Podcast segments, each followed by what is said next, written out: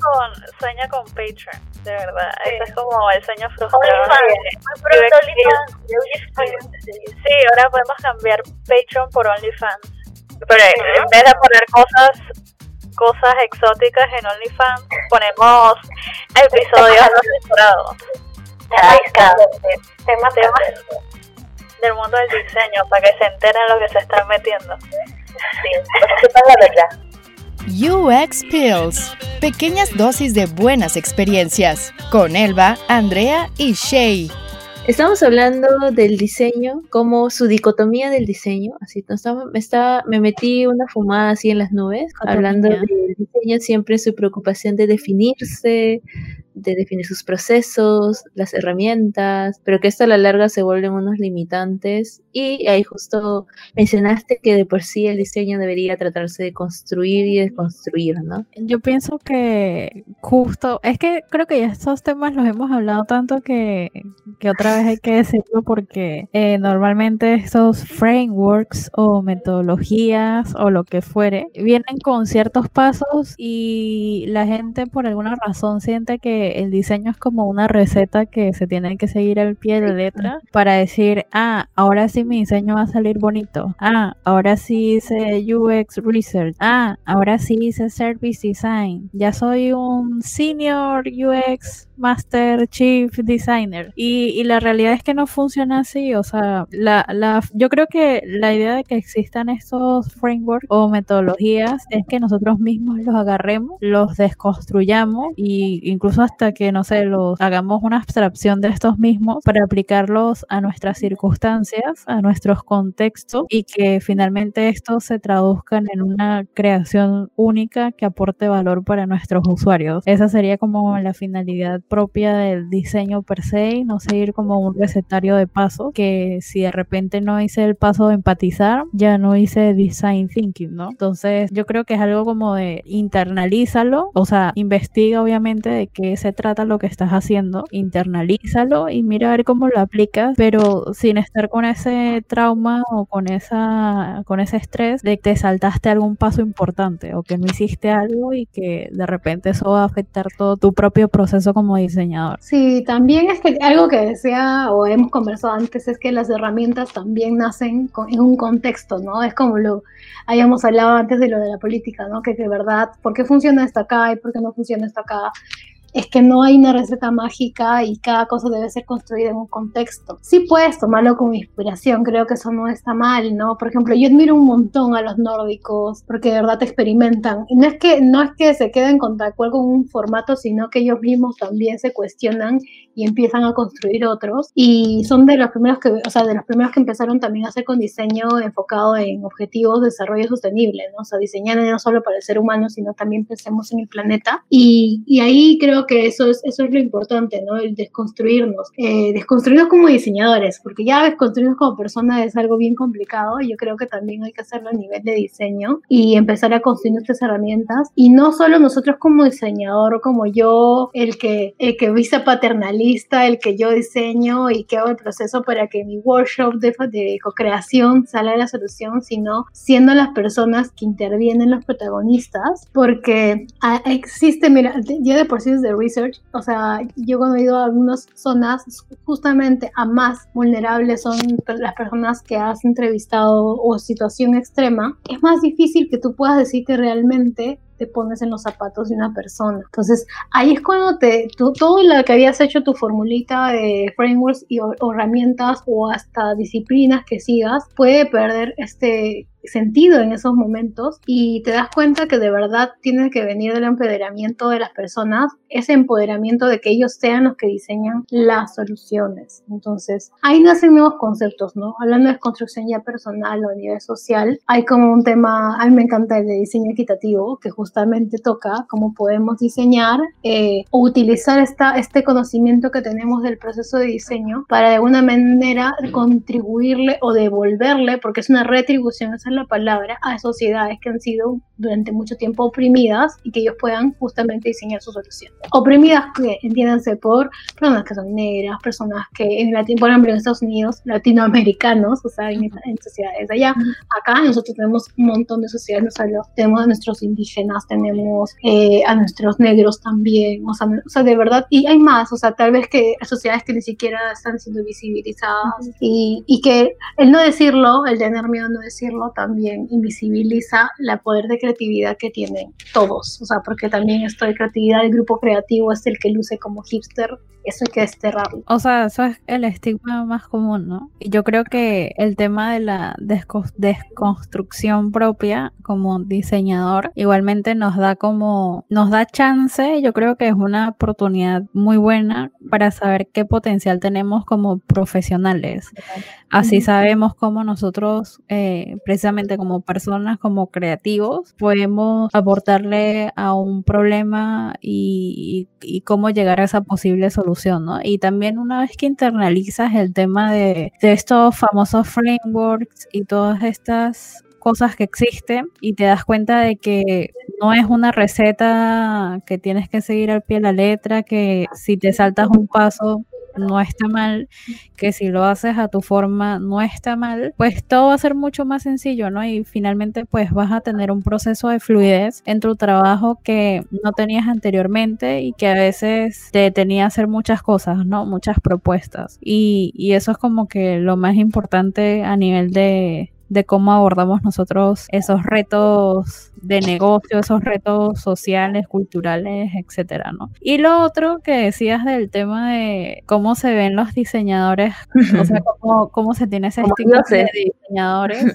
es también, o sea, parte del estigma, ¿no? Yo creo que se arrastra un poco el primer episodio que, que hablábamos de, de esas creencias o esos pensamientos fijos que tenemos como personas. Y es que los diseñadores pues solamente se enfocan en hacer cosas bonitas, se tienen que fumar un porro para, para que el diseño fluya y no sé qué, los diseñadores pues no les importa vivir del aire. Y es que no, pues, o sea, cualquier profesión tiene que ser bien remunerada, todo tiene un costo, todo tiene un valor, todo el mundo merece un respeto y todo el trabajo es valioso y todo genera un impacto. es cierto de que estamos hablando ahorita del diseñador como humano, como que, como todos creo que su trabajo debe ser dignificante, con condiciones mínimas, ¿no? No ahí amarrado un grillete, hazme las pantallas, tampoco es eso, ¿no?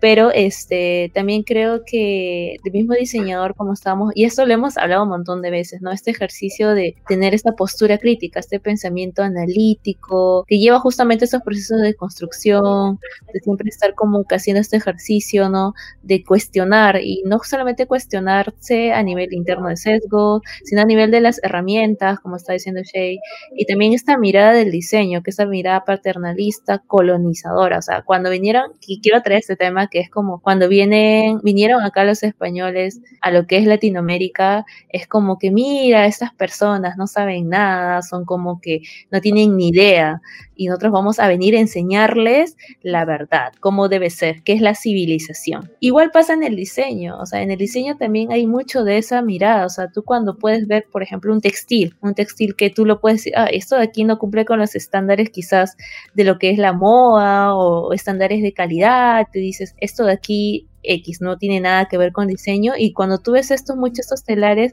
son técnicas, por ejemplo, milenarias que pasan miles de años y los colores se conservan. O sea, los procesos que tienen también va por el tema de definición de lo que entendemos tecnología. Nosotros hay mucha tecnología ancestral, conocimientos ancestrales, porque no conversa o no es lo que se espera de lo que es la tecnología de eurocentrista, quieras o no, de la idea que tienes del mundo moderno de tecnología, nosotros las descartamos. O sea, lo tomamos como que, ay no, o eso, o también va inclusive de la medicina misma. En la medicina misma es como que, oye, el occidental, chévere, ¿no? Ay, me voy al, no sé, al ginecólogo, al oncólogo, al urólogo, y tú ves quizás a tu vecina que se trata con sus hierbitas. Aquí en, Perú hay una hierba que se llama chancapiedra, que sirve para el tema de la serenía y los cálculos, y tú dices, ay, eso no tiene sentido, eso es de ignorantes, deberían tomar su pastilla ya Pero ahí hay estudios que de verdad tienen principios activos que de verdad ayuda a remover el sarro, por ejemplo, en la vejiga y, ayuda con ese proceso de eliminación. Entonces va un poco ese cuestionamiento también de que nosotros hasta ese, ese concepto de tecnología lo hemos tomado como cierto. No hemos sentado a cuestionar qué significa tecnología, qué significa diseño, qué significa esto dentro de nuestras mismas comunidades, dentro del mismo entorno. O sea, no hacemos ese ejercicio. Yo misma me cuestiono porque antes no lo hacía, ahora lo hago, soy sincera. O sea, soy sincera, antes no lo hacía, pero es,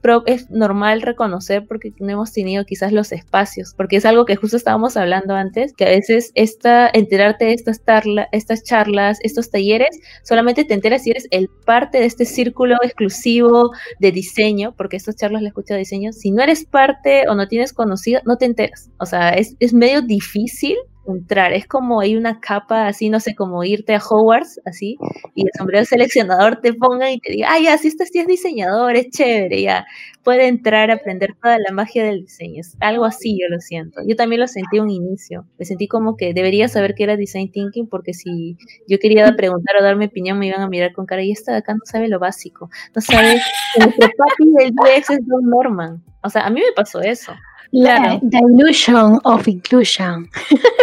Pero es que yo pienso que incluso hasta ese tipo de cosas son una tontería, porque es como que te quieres aprender cosas al caletre, o sea, fijo, te las tienes que aprender de memoria para que en alguna reunión tú puedas repetirlas como loro, pero finalmente no entiendes ni de qué es lo que estás hablando. Entonces, ¿de qué, de qué sentido, cuál es el valor que tiene que yo hable este señor Don Norman? Y ya está, o sea, que ¿qué es lo que hago yo con saber ese? O sea, para mí ese es como el punto, ¿no? Porque a veces uno habla de las leyes de no sé qué, como que fuese la Biblia, el reglamento sagrado, la, la secta, el libro de la secta de Yuve, y es como que a veces a veces lo pienso y me parece un tanto absurdo porque no nos enfocábamos en cosas realmente importantes como qué vamos a hacer para resolver esto, ¿no? ¿Cómo vamos a hacer para que los usuarios entiendan qué es lo que estamos haciendo, qué es lo que el negocio quiere hacer para ellos? Entonces uno se iba para otros lados a hablar de Don Norman y sus amigos y ya está.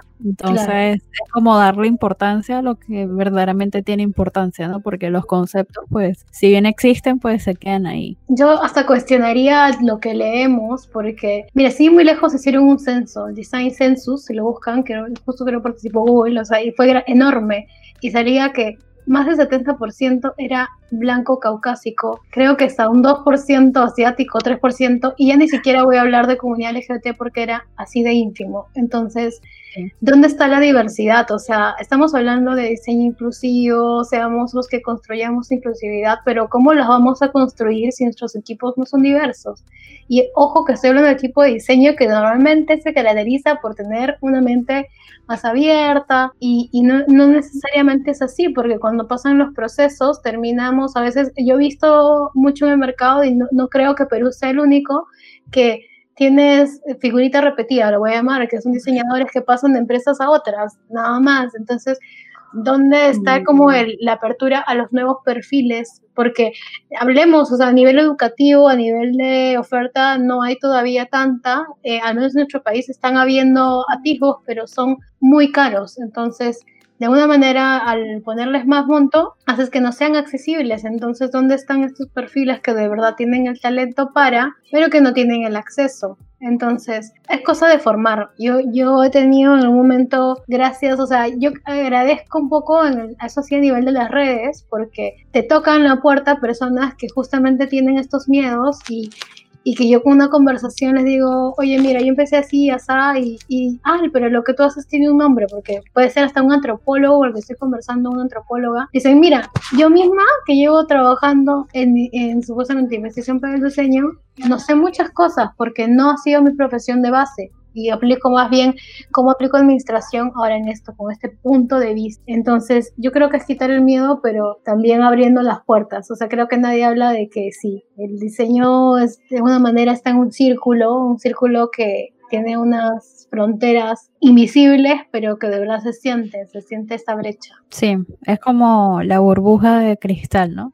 Entonces es un poco también ser cara dura en decir que los diseñadores somos inclusivos en un mundo lleno de exclusividades. Y, y, yo lo digo más que todo con base porque yo que vengo de, o sea, yo vivo en Perú, para las personas que no nos escuchen directamente desde ese país, yo vengo de, de Venezuela y obviamente una persona que viene de afuera eh, se da cuenta y se topa con esta burbuja, que yo le llamo la burbuja de Lima, porque si es, o sea, se basa en una red de contactos donde si no conoces a una persona o no conoces a las personas indicadas, sería mejor la, la, la palabra, no entras. Entonces, ¿dónde está la apertura de nosotros como los diseñadores? Invitamos a otras personas a la comunidad y precisamente creamos comunidad en vez de crear esa, esa red exclusiva donde decimos, ah, estas son las personas que denominamos como los capos del diseño en mi ciudad y ya está. Entonces otras personas no tienen la oportunidad de alzar su voz y voto precisamente porque ya se generan estas cosas, ¿no? Como que estas ideas y crea cohibición entre, entre nuevas personas o nuevos miembros de la comunidad que quizás, no quiero decir que sepan mucho más, pero también tienen opiniones válidas y que pueden ser de valor para lo que se está haciendo, ¿no? Como sociedad, como aportes en el diseño, porque eso yo creo que a veces es lo menos que se hace, ¿no? ¿Cuáles son los aportes que nosotros como una comunidad de Lima estamos generando para el diseño? Eso que mencionas de, del círculo invisible, yo también lo he sentido, ¿ah? yo vivo en Lima, hay personas que no saben, pero yo sentí este círculo porque hay esta idea de que para hacer, hablar de diseño y hacer diseño debe ser diseñador, o sea, ese es como que el primer gran obstáculo y yo la verdad no nada que ver con diseño. Hasta ahorita, por ejemplo, me ha pasado que justo estaba el domingo en un taller y hablaban de los colores y yo dije, ay, creo que esto es turquesa y en realidad era un verde ya. y me corrigieron y yo, ay, discúlpame, bueno, trabajo en diseño, pero pregúntame los colores y yo no sé diferenciar de los colores básicos. Le dije, se mataron de la risa, ¿no? Pero todavía hay y ese tema y un poco como dices, he aprendido a ser conchuda y decir, ay, no soy diseñadora, pero sí, ya mucha honra, feliz, ¿no? Pero trabajo en diseño. Eh, ya un poco que ya estoy superando eso, pero también aún así creo que conforme tú te vas adentrando, esto es algo curioso que también he aprendido, así como hay el síndrome del impostor, ah, hay el síndrome de la tiara. Y esto es como que es algo que recién he descubierto, que estas personas, por ejemplo, que es lo contrario. El síndrome de la tiara, de tiara es como cuando tú te inicias y eres muy junior, o sea, en algo, es como que tu nivel de confianza es alto, porque no eres consciente que tienes todo esto que no conoces, o sea, todavía no eres consciente de todo esto que no conoces. Entonces ahí es como que tienes tierra, ah, sí, yo estoy bien, mi conocimiento, mi coronita, validado. Pero conforme tú te vas agarrando más cancha, como que más experiencia, te vas golpeando, la vida te da contra el suelo, te, te chanca, te pisa y todo lo demás, eh, empieza a te das cuenta, oye, eso es lo, esto solamente es lo que yo sé y todo esto que me rodea es lo que yo no sé. Y ahí viene como que este tema del síndrome del impostor, ¿no? Porque en realidad ya tú eres consciente que de lo que tú tienes es una ínfima parte y que todo esto es lo que te falta por aprender. Pero, ajá, exacto. Entonces, al menos ahorita cuando he descubierto eso del día de impostores, ah, ya, yo desarrollé este síndrome en realidad porque ahora soy consciente de todo lo que me falta por aprender. Ah, ya, ahora es como que ah, es un indicador más bien para mí de que estoy avanzando, que es como que ya estoy consciente, que he recorrido esto y cada vez que lo sientas porque me estoy enfrentando a algo nuevo, estoy descubriendo algo nuevo. Entonces para mí ya no lo tomo como que, ay, no, no sé, sino es quiere decir, ah, es algo que debo explorar, es algo que si es incómodo, debo ir por ese camino. O sea, el aceptar esta incomodidad es difícil, no es fácil. Hay, hay veces que literalmente he dicho, ¿en qué carajos me he metido? ¿Yo cómo voy a hablar de esto? Si la verdad yo no lo he estudiado, lo leí en un artículo en Medium y lo apliqué en mi trabajo y eso es lo que he sacado de aprendizaje, pero ya, me lanzo, tengo que hablarlo y ¿para qué? ¿Y para qué? o sea, no salió mal, no admito que salió perfecto, pero aprendí. Y en el camino no falta gente que va ahí, cuando uno le dice que esa gente, entre comillas, chinchosa, que te dice, pero el autor tal, ¿y tú qué opinas de Behavioral Economics? ¿Y cómo integrarías esto al proceso? Y yo, bueno, soy sincera, ese libro que mencionas y ese autor no lo he leído, sé esto nada más, pero muchas gracias para a la próxima informarme y leerlo. Ahora lo tomo. pero le puedes decir que sabes de Don Norman, o sea, ya con eso basta. O sea, yo pienso que, que este proceso es así como, o sea, el proceso del impostor y la tiara es algo evolutivo cuando uno se mete, no solamente en diseño, sino en cualquier cosa. O sea, aprendes un nuevo tema y dices, pucha, ya me las sé todas, yo soy la reina del arroz con mango y ya está. Y no funciona así, porque ya cuando empiezas a vincularte con personas que saben del tema y que hablan de cosas que tú ni idea que, que existían, entonces dices, dices, pucha, no sé nada. Entonces ahí pueden pasar dos cosas. O te mantienes en lo que sabes y sigues en lo, en lo, que, en lo que venga, o te pones a investigar y aprendes nuevas cosas, aprendes de las cosas que hablan los demás para poder sincronizarte con esas otras personas y vas más allá del tema, ¿no? Entonces eso igual te da un poco más de bagaje sobre el tema y sobre las cosas nuevas que aprendes y de cómo aplicarlo en, en soluciones de, de la chamba. Bueno, por lo menos a mí me ha pasado así, de que a veces leo cosas que son súper interesantes, me da la oportunidad en el momento, o sea, así casual, de que lo puedo aplicar a mi trabajo, entonces, aparte de que estoy viendo algo nuevo, lo, lo aplico y estoy aprendiendo, ¿no? Es como learn by doing, ¿no? Creo que también hay un tema que, que, que hay que tocarlo también hablando de desconstrucción, que es justamente te va a tocar desconstruir tu ego. ¿no? O sea, eh, hay, hay una parte que es buena, o sea, la parte que de, de, autoconfianza que tenemos que construir, de valorar nuestro trabajo,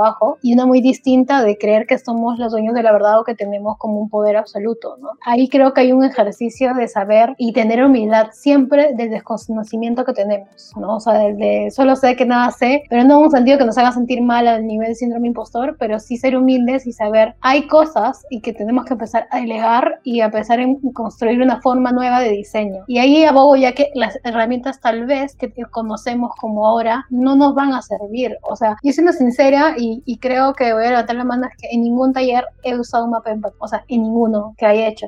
Y agradezco a mi jefa anterior porque ella me prohibió, o sea, un, el primer taller que yo facilité me dijo, tienes prohibido usar cualquier canvas que exista, o sea, cualquiera, me vas a, me vas a crear uno de cero solo para este taller y yo lo agradezco, o sea, de verdad mucho, porque eso me ayudó a construir y en todos los talleres que hacíamos era como ley y era como ya una cultura, era como cultura de parte de nosotros como hasta ponerle nombre a los canvas y antes no me voy a dejar mentir porque todos los canvas que hemos creado para las clases tienen un nombre que, que habla de la misma herramienta, o sea, ¿para qué sirve? Entonces, este, tiene personalidad propia y también hay un tema de identidad porque cuando tú lo creas, este, tiene un nivel de compromiso distinto al nivel del equipo y también porque está creado exclusivamente para ese tipo de, de, de, tipo de público y escuchado para ellos, ¿no? Entonces es invitar también a que tengamos un diseño diferente, diseño como facilitación, o sea, cambiarlo. Si no, no va a ser posible porque a veces queremos diseñar y a veces la misma empresa te dice, quiero que me diseñes algo que sea escalable, pero si tú no involucras a todas las personas y no conviertes prácticamente en diseñadores a la persona que va a estar en atención al cliente y no les das las herramientas, este, eh, prácticamente ese proyecto va a morir porque no, no va a escalar, porque va a tener más bien opositores. Y en cambio, si esta persona adoptó, entendió que cómo puede incluir a sus usuarios en su proceso de diseño de soluciones, porque sí lo hacen, solo que si les damos herramientas o que le haces ver con este espejo todas las habilidades que tienen de por sí, lo van a poder hacer. Y, y va a poder ser escalable, porque no hay que mentirnos, nosotros este, solucionamos o tenemos un nivel de alcance en una parte, pero no llegamos a todo. O sea, hay, hay, hay cosas que lanza el Estado, por ejemplo, a nivel público y supuestamente todo el mundo lo sabe. Yo, por ejemplo, voy a hacer un ejemplo con mi vida personal. Yo cuando elegí la carrera, eh, yo era segundo puesto de colegio. Aún así, no tenía orientación vocacional en mi colegio. Mi colegio era un colegio público, estatal, que no tenía orientado vocacional. Fui a, una, a un consejo, con CONAJU, se llamaba Consejo Nacional de la Juventud del Ministerio, para que me lo hagan. Y aún así, me presentaron las mismas carreras que creo que todo el mundo conoce, arquitectura, administración, ciencias políticas. Si yo hubiera conocido que existía, por ejemplo, diseño industrial, si alguien me hubiera dicho que existía esa carrera, tal vez lo hubiera hecho, pero miren, o sea, yo no me quedé con, con solo mi colegio, toqué la puerta hacia el ministerio y ni aún así tuve la oportunidad de saber que existían ese tipo de carreras. ¿Saben cuándo la conocí? La conocí cuando entré a trabajar al OSP cuando conocí amigas que habían estudiado esta carrera, que para mí era ajena e inexistente. Y eso que San Marcos está a un paso de la católica, que es donde yo estudié. Eh, yo estudié en San Marcos. Entonces, aún estando al costado, aún estando cerca geográficamente, igual hay un tema de privilegios. Entonces, hablemos también de los privilegios que tenemos y cómo esos también nos pueden sesgar. Seamos conscientes, no digamos como no hay que lapidar a alguien, oye, privilegiado, maldito privilegiado, porque no es la idea. Una persona no nace o sea, este, o sea, no quiero ser fingidor y voy a maltratar a la gente por eso, o sea, no, este, no vas a maltratarlo por eso porque es una realidad y es un contexto, como si a mí por mi corazón de vengo me juzgaran y que sí lo hacen, ¿no? Pero este, pero es justamente lo con lo que queremos luchar, no nos podemos no nos podemos convertir en aquello que queremos, queremos, este, que, cambiar. que no exista, cambiar. Entonces, este, yo sí diría que más bien hay que ser conscientes del privilegio que tenemos, saber el castellano en un país como el nuestro es un privilegio, porque ya de por sí las personas que hablan quechua no, no pueden acceder a estos beneficios, ¿no? Entonces, eso, o sea, extendí un montón, pero creo que era importante liberar eso de mi, de mi espíritu. Este, pero eso de los, de los privilegios, ¿sabes? Algo que últimamente, ¡ay, lo siento! Algo que me estaba cuestionando era este, un poco que estos privilegios en realidad existen y tienen ese estatus de privilegios por el tema de desigualdad. O sea, vivimos rodeados de tantas desigualdades desigualdades y tantos estereotipos y que en realidad son la raíz y que se dé como privilegio. O sea, ¿por qué se vuelve un privilegio? El, acceso a la información, el acceso a una educación, el acceso a salud, todo se está convirtiendo hoy en día en un privilegio por el tema de desigualdad. Porque si no vamos a la raíz un poco de todo esto, es porque en general cuando se pensó estos sistemas, porque todo está interno en su sistema, se, no se pensó en, todos. O sea, ahí va de nuevo el tema de inclusividad, el que tener la visibilidad y que de verdad cuando se ha pensado esta cosas, se ha diseñado estas cosas, hayamos de verdad escuchado a todos y pensado en todos. Entonces, si no está así, lo que vamos a ver, lamentablemente, un sistema va a producir para lo que ha sido diseñado. Si ha sido diseñado para que sea reproduzca desigualdad, va a seguir reproduciendo así. Entonces, ahí lo que toca, creo yo, es esto rediseño de, de los sistemas actuales que existen. Y no digo que sea sencillo, o sea, es una tarea compleja, titánica, y como creo que ya lo mencionó, mencionó Irving va de involucrar. O sea, y eso también creo que lo vimos en el episodio, va de involucramiento, de pequeñas acciones, que parecen como que, que cortas, pero creo que se puede accionar. Hay muchos ejemplos de programas de colectivos, por ejemplo, esto es, este, aquí en Perú existen los que son los comedores populares, que en realidad después recibieron apoyo de los gobiernos, pero los comedores populares surgieron de organizaciones comunales, o sea, fueron las mismas madres, las mismas de barrio, que se organizaron y iban haciendo estas ollas comunes, las populares ollas comunes, y después esto se volvió un programa, o sea, y contaron con apoyo y todo lo demás. Pero entonces ahí es un ejemplo, por dar uno, en los cuales vemos que el accionar este, de la colectividad, de la comunidad puede generar cambios. Entonces ahí creo que es un punto también a traer el tema de comunidad. en, diseño también algo que a mí me ayudó a agarrar confianza fue contar con una comunidad. Aquí va a sonar a Cherry. Pero este, es una comunidad que es más mujeres en UX y a mí de verdad eso me ayuda. A veces cuando yo dudo, sí, es Cherry, el Cherry. Ya, este, cuando yo dudo de algo, dice, no, no creo que te voy a dar esta charla. Andrea, lánzate. Es así como que mi voz de mi conciencia, así, pero con amor, ¿ya? Así, lánzate, carajo, ¿no? Algo así. Es hazlo. Entonces, de verdad me ayuda, a veces me cuestiono. Si tienes dudas o no estás segura de lo que vas a decir, ah, nos juntamos 15 minutos, me dice alguna una de mis amigas de la entrecomedia, y pimponeamos, probemos. Tienes duda, ya, yo te paso el material, pero hazlo, vamos. Entonces, creo que el tema de comunidad impulsa ese sentido de que hay alguien contigo que cuentas con alguien que te, que te ayude, te apoye. Igual, pasa igual en un barrio. O sea, pasa un accidente, no sé si pasado cuando tú estabas también chama allá en, en la Venezuela, ¿ya? Es este que pasó algo y se organizan de forma, es una acción muy espontánea, muy de, oye, hay que hacer esto, vamos a solucionarlo, oye, le pasó esto, hay que hacer una actividad o vamos a hacer una junta. Entonces creo que esas cosas, si se dan cuenta, generan, generan un impacto. Entonces ahí mi cuestión es, ¿por qué hemos dejado de hacer estas cosas ya de nuestro rol profesional? O sea, ¿por qué yo siendo abogada? ¿Por qué no siendo médico? ¿Por qué? Y igual también el tema de los voluntariados. O sea, es algo a mí me gusta, ¿ya? Yo creo que esta es el, poder donar tu tiempo, una hora de tu tiempo, dos horas de tu tiempo, puede empezar a generar un cambio. imagínate 10, 100 profesionales que donen su tiempo a idear y a crear cómo podemos mejorar, su ponte el sistema de salud, cómo podemos, y esta tiene red de contactos y dice, oye, yo conozco a tal persona y él trabaja en el ministerio y podemos hacer esto. Y aquí me alucina ya tipo cadena de favores, ya sé que me estoy yendo, pero yo creo que sí es posible. Llámeme idealista, pero yo creo que se puede construir una sociedad mejor, sí. Ya. Ok, o sea, yo me estoy enterando de cosas que obviamente no sabía porque obviamente no vivo aquí y, y sí me genera mucho contraste con lo que yo vivía en Venezuela, sobre todo.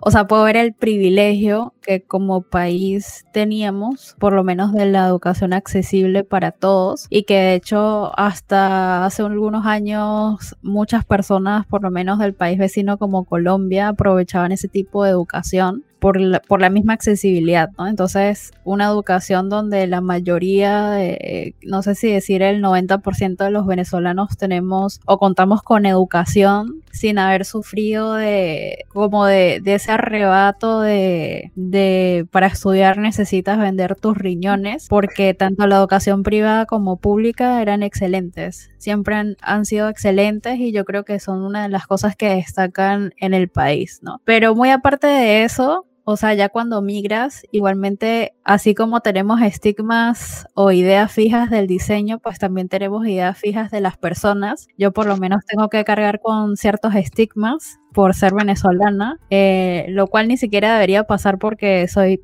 una persona con que vengo de otro lugar y que estoy aprendiendo y que me estoy involucrando y que yo con mis diferentes conocimientos y experiencias vividas pues puedo aportar a una sociedad. Y muy aparte de eso, eh, yo siento que también debería incentivarse a nivel de diseño el diseño multidisciplinario, que es el que nos va a dar más bagaje en, en varios temas, porque si llegamos a, o sea, es, no es como saber un poco de todo y saber a la vez nada, porque eso es mentira, sino que cuando te formas en diferentes temas, tienes la posibilidad de sumar eh, diferentes esfuerzos y conocimientos para resolver algún problema de múltiples formas, ¿no? O sea, como que no te queda solamente en lo que aprendiste hace cinco años y ya, sino que con todo lo que fuiste recolectando, pues tienes una forma mucho más holística y completa de poder afrontar un problema, ¿no? Y yo creo que eso también es importante. O sea, sé que se habla mucho de la especialización y que hay que ser especialistas y todo este cuento, pero siento que también el ser multidisciplinarios nos da más chance a poder abarcar más temas, más retos y más sectores laborales, ¿no? Hablando ya, más de chamba. Es que yo también creo que justamente eh, perder el miedo, ¿no? Perder el miedo y justamente involucrar a más, a más tipo de profesiones en el rubro, porque nada está escrito en piedra y justamente UX está en una paraguas, es más, lo he visto en diapositivas cuando ponen esta paraguas de profesiones en las cuales se construyó. Entonces, creo que también toca desde nuestro lado como diseñadores y aprender nuevas cosas, o sea, si es que ya sentimos que estamos involucrados en varios aspectos, buscar tal vez en voluntariados que te den, yo, por ejemplo, a través de voluntariados me he metido en cosas que me llevan a una zona muy fuera de mi zona de confort. Eh, por ejemplo, yo soy actualmente voluntaria en un festival de música de alturas, que es de música, bueno, acá en Latinoamérica es la música andina, en Europa es de los Pirineos, en Asia los Himalayas y así, Alpes, miles de montañas que existen en el mundo. Y siempre aprendo algo, entonces también es qué cuidados tengo hasta en el lenguaje que utilizo. Eh, he aprendido de diplomacia, no sabía que a, un embajador se tiene que escribir un correo excelentísimo, señor embajador, no solo señor embajador, y cosas así, que igual te ayudan en la vida porque uno nunca sabe cuándo puede esto servir cuando diseñas para, por ejemplo, te puede tocar en algún momento y me ha tocado diseño para banca exclusiva y el haber estado ya en algunos eventos de beneficencia de este festival me ayudó un poco a saber dónde podríamos encontrar este tipo de usuarios y así, porque para mí en mi contexto real sería imposible, ¿no? O sea, de verdad, yo, eh, mis fiestas de pollada de la esquina, entonces no, nunca me hubiera enterado que existen tipo de fiestas como por ejemplo las benéficas y estas cosas. Creo que también toca empaparnos de los temas incómodos, que creo que también, así como estamos aprendiendo a desconstruir el tema diseño, desconstruir el tema personal va a ser importante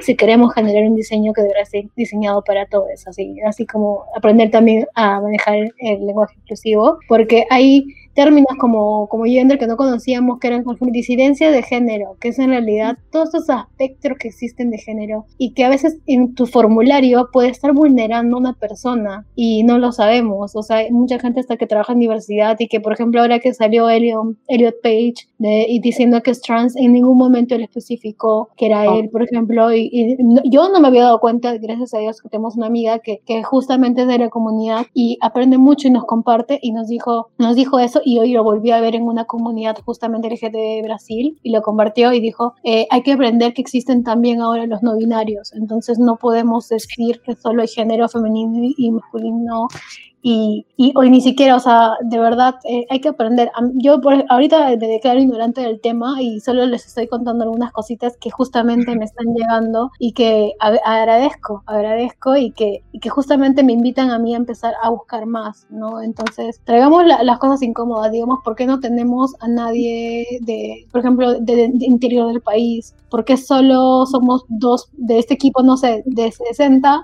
Porque solo hay 10 que son de universidades nacionales. Entonces, no estoy diciendo como que sí o sí es como, oye, La entonces no vamos a dejar más pasar a gente de, gente de particular solo nacional. Solo hay que cuestionarnos el de si alguien se parece demasiado a mí y está sentado a mi lado, realmente qué, qué, qué punto de vista diferente estamos diseñando. Entonces, hay experimentos como el que hizo Facebook, de si quieren buscarlo como el Bubbles, era como, era un experimento donde te invitaban a tocar algo fuera de tu burbuja, como, porque el algoritmo de Facebook te muestra solo lo que, lo que ves así por tu comportamiento, ¿no?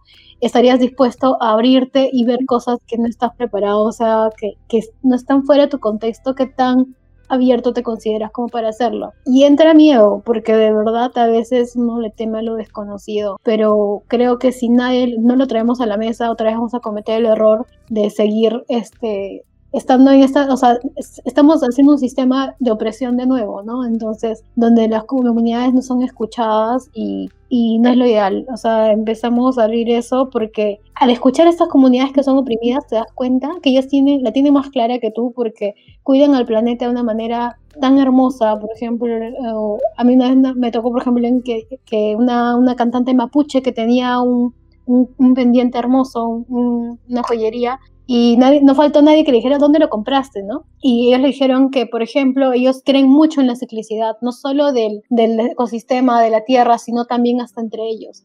Y ese regalo se demoró en entregárselo el sacerdote de su pueblo 10 años y pudo haber demorado 40, porque decían que ellos hacen pensando en la persona y construyendo sin, sin la, la línea de tiempo que nosotros tenemos como entendido como años, ¿no? Como esta vida, solo esta vida, ¿no? Entonces, a veces demoran 50 años, en el caso de ella demoró 10, y así también muchas cosas en, en, en, en cómo ellos piensan. Entender eso mira, nos va, o sea, mira, solo en esta conversación, este, invita a que busca más sobre tu misma sociedad y tu, las, las sociedades que normalmente no, no buscas y no hay. Yo tengo que generar contenido ahora en esta, en esta página que manejamos y créeme que es difícil encontrar hasta en español, porque a veces encuentras, pero puedes encontrar en mapuche y yo no sé mapuche o no sé quechua, entonces te das cuenta que más bien el saber castellano o el, el- el haber estado tanto tiempo en una sociedad construida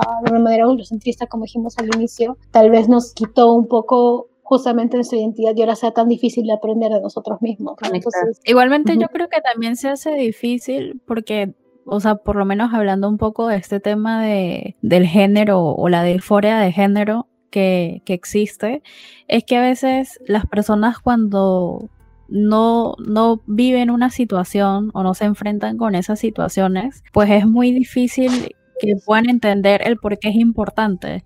Entonces, a veces está esa lucha de, de, de hacerle saber a esas personas por qué es importante y por qué merece respeto, ¿no? O sea, no es como por qué vamos a necesitar más mujeres o por qué el Estado me impone que tengo que meter más mujeres en el gobierno. Creo que debería ser así, porque tengo que hablar con lenguaje inclusivo, me parece estúpido. O sea, ¿por qué no piensas si tienes un hermano o una hermana que sufre de disforia de género, cómo se podría sentir quizás si está sufriendo situaciones relacionadas con ese tema, ¿no? Entonces ya es verlo como un poco más cercano para ser empático, ¿no? Ser empática sobre esos temas y darle la importancia que se merece. Y va el tema de la incomodidad, ¿no? Y también ese tema de tanto de, por ejemplo, género, inclusive la que que va más de la cosmovisión misma que uno puede tener del mundo, el cómo se relaciona y todo parte simplemente de ser conscientes otra vez ahí, esto es lo que yo sé y esto es todo lo que me falta por explorar. O sea, creo que eso es simplemente el punto de partida, tampoco es como, lo tengo que saber todo, porque también ese es otro tema. Vivimos en constante, hoy en día la sociedad de por sí es, eh, te invita a hacer esta acumulación de conocimiento, a esta validación de conocimiento, lo tienes que saber todo, no te puedes equivocar, eh, o sea, como profesional lo tienes que saber todo, entonces Mm, yo creo que más que saberlo todo, podríamos empezar por el tema de qué cosas sé y qué cosas puedo explorar, ir por el lado donde vean que les incomode, ahí es el camino por explorar. Es lo que yo he aprendido, ¿no? Finalmente, nosotros tenemos lo que aceptamos o simplemente en algún punto vamos a cambiar eso y, y vamos a exigir como cosas de calidad, ¿no? Contenido de valor. Porque el contenido de valor no es solamente quiero un buen servicio, quiero una aplicación buenísima o quiero mi computadora de Apple y ya está. El contexto también debería ser de calidad, ¿no? Yo creo que ahí tocamos un tema bien importante y es como toda la cadena de valor.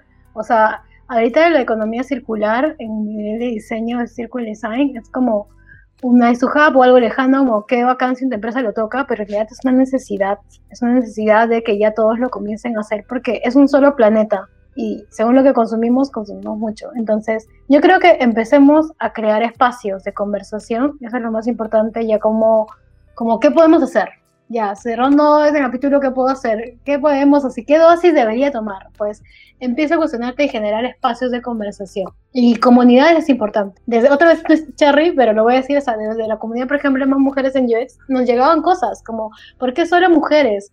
Pero no desde el lado de constructivo, sino tal, porque constructivo puede ser querer entender realmente por qué son mujeres y no destructivo de ustedes, exclusiva, la, la, son, están no, discriminadoras tal, sino de entender por qué existen estos espacios exclusivos a veces, porque necesitamos a veces un espacio seguro entre mujeres que hemos experimentado las mismas cosas. Y creo que eso se traslapa no solo a sociedades mujeres, sino también yo creo que hay conversaciones que tienen que tener los hombres y que ayuda a que ellos también puedan desconstruirse de una manera más amable. Una persona que tuvo contacto con, con gente de más mujeres UX Chile y abrió su propia comunidad que se llama Hombres Vulnerables. En, si quieren, chequenlos en Instagram y es para hombres para que conversen justamente de cosas incómodas, cómo los hace sentir. Eso para mí es una acción constructiva que nació de un cuestionamiento de justamente una comunidad que era exclusiva y entender el por qué. Y, de verdad hagamos esa, o sea, cuestionemos sí, pero con empatía y hagamos acciones. ¡Wow! ¡Qué buena conclusión, Che! Por ejemplo, ahorita hemos hablado, hablado y hablado. O sea, en general espero que esto más bien los mueva a la acción, como dijo Shay. Este ha sido como la sobremesa del episodio porque siempre como que quedan temas y palabras en la lengua, en el tintero. Pero igual, eh, de mi lado, para cerrar, simplemente les diría, busquen estar incómodos. O sea, ese es mi consejo, busquen la incomodidad Sigue nuestras pills en theuxpills.com y en arroba theuxpills en Instagram. Entonces, esperamos que les guste. Este es un contenido exclusivo para todos aquellos que nos este, fueron en Patreon, ¿ya? En Patreon. que nos dejaron un cafecito, el Patreon. Ya, esperen más de este contenido. Se viene la, la, el, calendario, la photocard de cada una de ustedes. Mentira, por favor.